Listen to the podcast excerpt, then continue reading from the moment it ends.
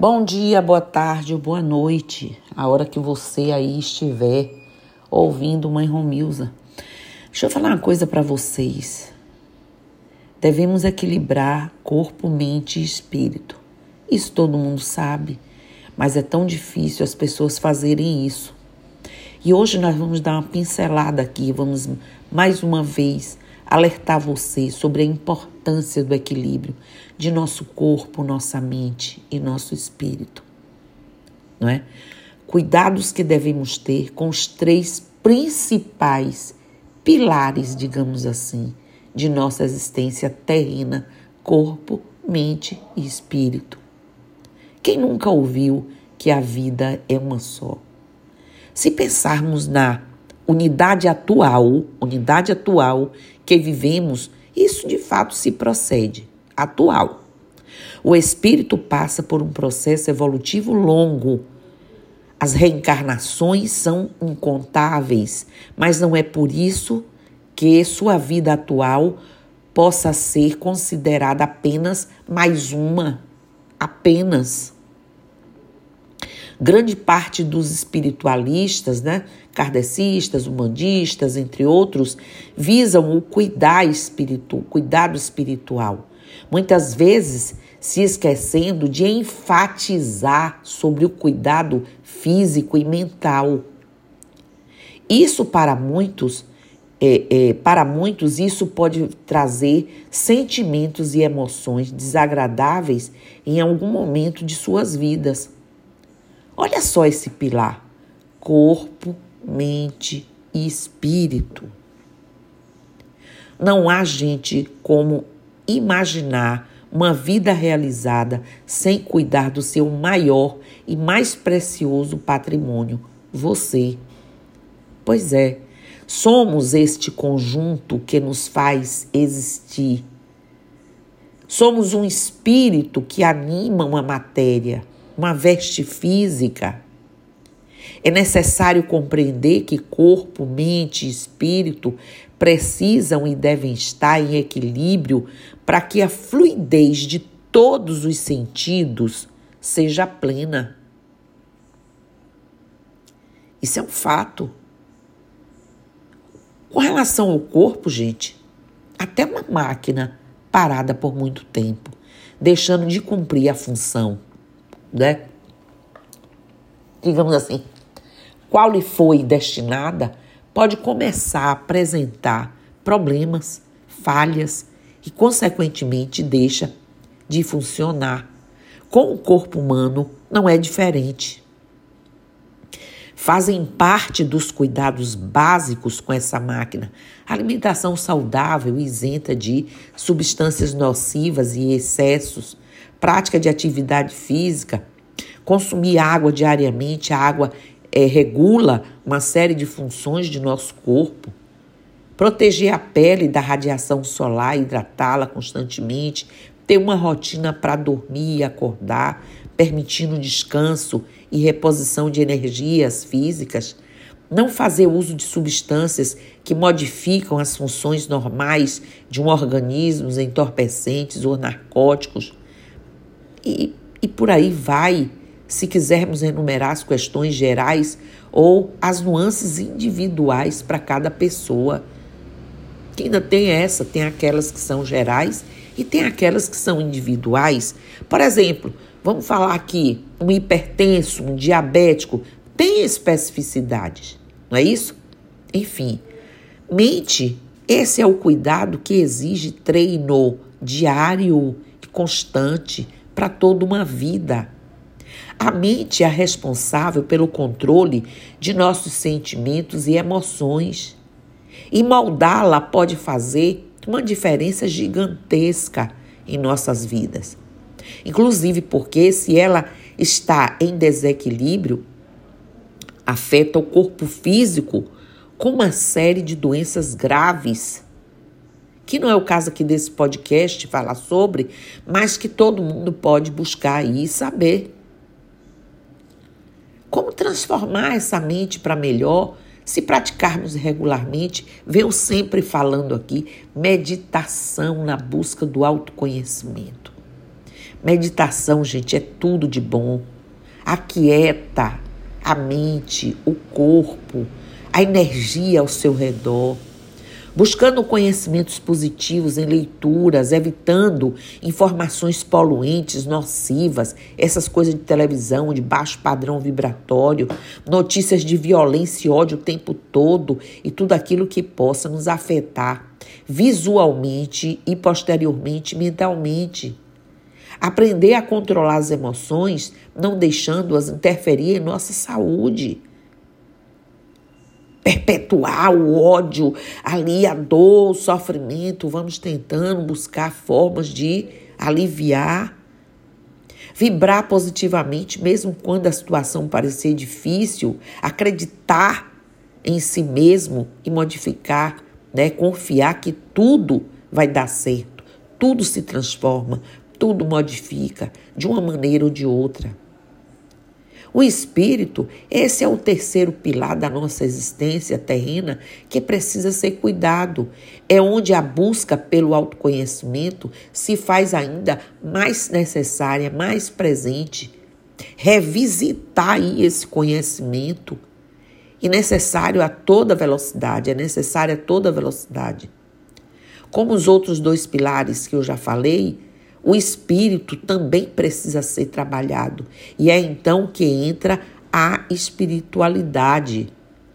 Quando caímos em consciência e ouvimos o chamado de uma força maior, percebemos que o mundo em nossa volta pode ser visto com outros olhos, os olhos de quê? Da alma. Praticar a espiritualidade é aceitar que é preciso evoluir, compreender o mundo e as pessoas à nossa volta, amar, desapegar dos velhos hábitos que tanto causam dor e sofrimento. É, nossa energia espiritual é uma das forças que nos movem e dão sentido à nossa vida, ou seja, ela alimenta o nosso propósito. E vale lembrar que isso, independentemente de se ter ou não uma religião. E eu já falei sobre isso. Espiritualidade e religião são duas coisas diferentes. Por mais que a prática religiosa possa e fortalece, isso eu posso lhes dizer, a energia espiritual, não se trata de uma regra, pois é perfeitamente possível que indivíduos até ateus, por exemplo, sejam espiritualizados tanto quanto aqueles que creem em uma força maior Pois é, a energia espiritual é importante porque é ela que alimenta a nossa motivação, nosso desejo de realizar sonhos e de deixar o legado, né? Um legado, uma marca positiva de nossas ações. É ela responsável por dar sentido para nossa existência. Cada vez mais a ciência e a medicina tem se conscientizado a respeito da importância da energia espiritual para a saúde humana de uma forma global. Afinal, tudo o que se passa na mente tem um grande impacto em relação ao corpo, assim adotar uma visão holística né, dos indivíduos é essencial. Ao realizar um projeto, seja ele pessoal ou profissional, né? Experimente colocar sua alma em todas as etapas do planejamento e execução.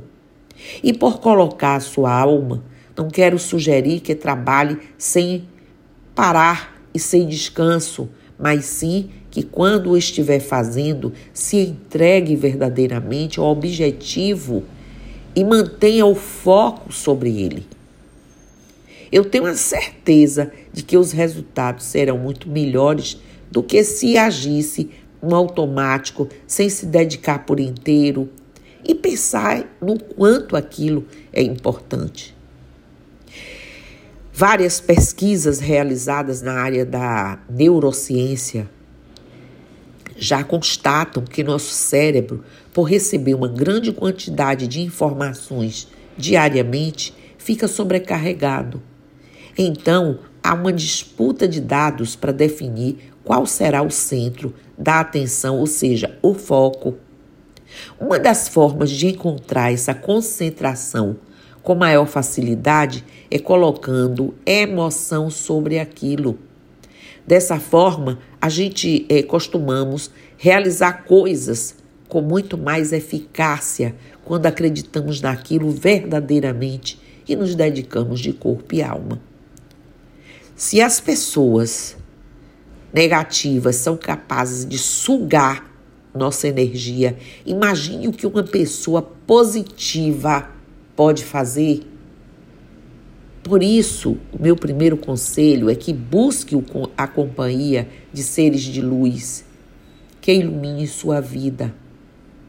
Uma das formas mais eficazes de fortalecer as energias estando ao lado de indivíduos, pessoas positivas, que te colocam para cima, te incentivam e também puxam as suas orelhas quando for necessário, assim como a espiritualidade de luz. Evite a companhia daqueles que apenas reclamam. Prefira o que, os que agradecem e dão o seu melhor para conquistar o que desejam.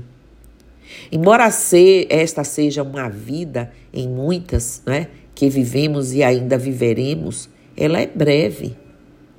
Não perca a chance de fazer diferente, de ser feliz e de tratar felicidade, né, é, aqueles que precisam trazer aí felicidade ao máximo para o nosso redor. Exercitem a solidariedade, o amor incondicional, a fé e a paz interior. Ame-se, valorize-se, cuide-se e viva intensamente à luz das leis divinas, porque até para viver intensamente tem que ser à luz das leis divinas.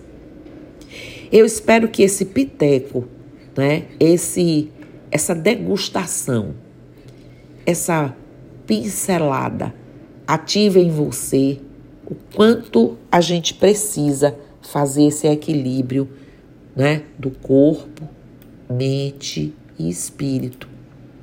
Que a gente busque na individualidade de cada um, não só isso que eu falei, mas coisas que estão muito mais relacionadas à sua realidade, ao que você pensa. Mas traduza um pouco do que eu disse e vá em busca do que é que te faz feliz, da forma como.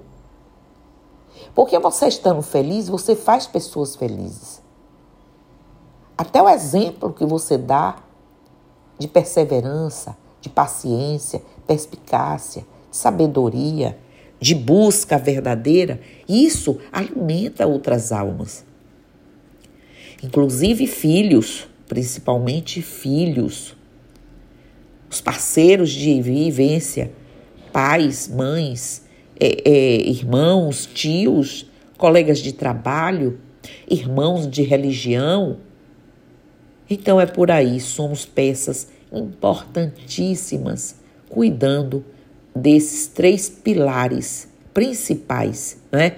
Pilares dessa nossa existência terrena: corpo, mente e espírito. Então, axé, namastê, saravá, motumbá, mojubá, colofé, mucuyu zambi, e eu estou aqui.